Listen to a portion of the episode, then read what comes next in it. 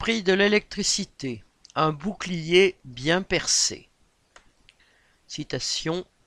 Je vais être clair, il n'y aura aucun rattrapage sur la facture pour les consommateurs, fin de a affirmé lundi 30 mai le ministre de l'économie, Bruno Le Maire, lors d'une conférence de presse.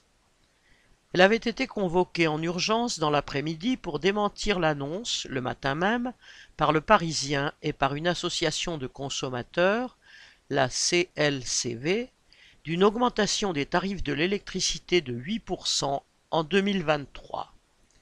En octobre dernier, alors que les prix de l'énergie avaient commencé à augmenter fortement, le gouvernement avait gelé les tarifs du gaz et limité l'augmentation de ceux de l'électricité à 4% pour les consommateurs bénéficiant d'un prix réglementé, soit plus de 70% des foyers.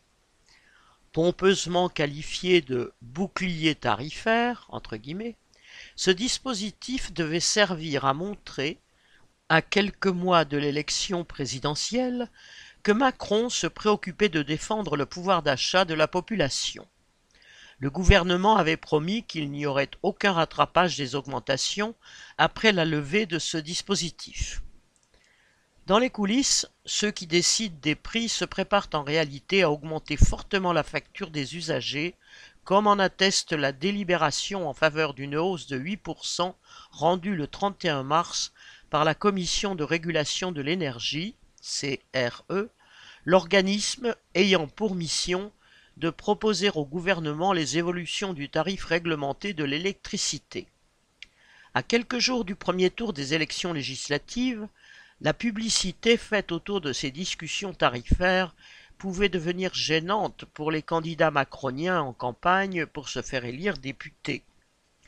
Le maire a donc martelé que l'État prendra en charge le besoin de financement supplémentaire en 2023 souligné par la CRE de l'ordre de 2 milliards d'euros venant s'ajouter à un coût total estimé jusque-là à 8 milliards.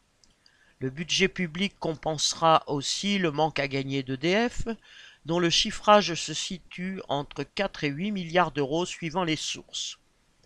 Quant au bouclier, sur le gaz, il coûterait, lui, au moins 6,5 milliards d'euros à l'État. Pour des raisons essentiellement électorales, le gouvernement ne tient pas à laisser augmenter les factures de consommateurs, mais il entend bien répercuter sur la population le financement de toutes ces mesures sous la forme d'impôts supplémentaires ou d'économies réalisées aux dépens des services publics. Marc Rémy